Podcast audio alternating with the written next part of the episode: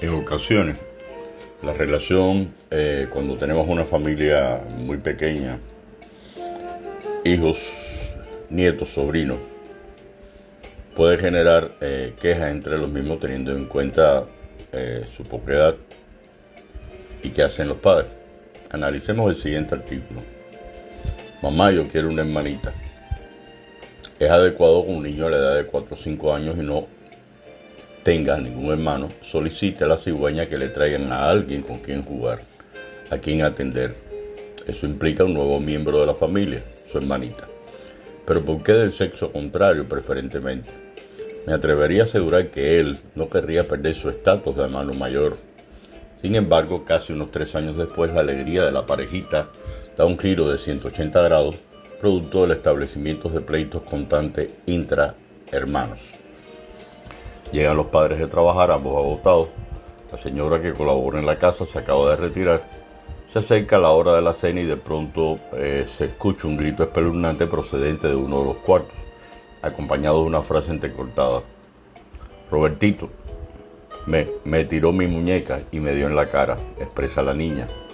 Inmediatamente detrás, y con una cara de yo no fui, aparece el chihuín que no levanta unas tres varas de piso y expresa, más, yo quiero jugar con los muñecos de mi hermana. En las relaciones entre hermanos se produce un cúmulo de sentimientos que van del amor al odio y que se manifiestan con abrazos, mordiscos, besos, empujones, caricias o insultos.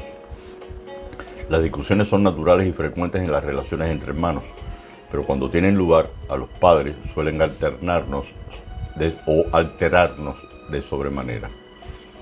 Nosotros desearíamos que nuestros hijos fueran siempre amables entre ellos, pero debemos aceptar que la hostilidad es algo normal en su interacción. Si no, recordemos cómo nos llevábamos con nuestros hermanos cuando éramos pequeños o cómo se llevaban ese amigo que teníamos con los suyos. Ser hijo único significa poseer toda la atención de los padres. Pero ¿qué pasa cuando uno deja de serlo y llega el hermanito? Es muy probable que aparezcan los celos debido a la nueva situación. La atención y el afecto de sus padres no irán dirigidos exclusivamente hacia el hijo único, sino que deberán ser compartidos con su hermano. Independientemente de la circunstancia que motive la discusión entre nuestros hijos, es imprescindible que nosotros, los padres, nos mantengamos al margen, es decir, que no nos pongamos de parte de uno del otro, da igual quien consideremos que es el responsable. ¿A qué se pueden deber estos conflictos? Llamar la atención, las peleas entre nuestros hijos suelen estar motivados por el deseo que poseen de ser los más queridos y los mejor atendidos por nosotros, y de recibir, por ende, un trato especial. Cuando nuestros hijos son mayores ignoraremos todas las peleas que no supongan un peligro físico y les prestaremos atención cuando jueguen juntos tranquilamente. En el caso de que exista agresividad física, los separaremos y sin hablar ni discutir con ellos, los enviaremos a lugares diferentes dentro de la casa para que se calmen y reflexionen. Las peleas entre hermanos son muy frecuentes y normales durante la infancia y adolescencia. Además, estas discusiones continuadas no impiden que sean grandes amigos cuando sean mayores.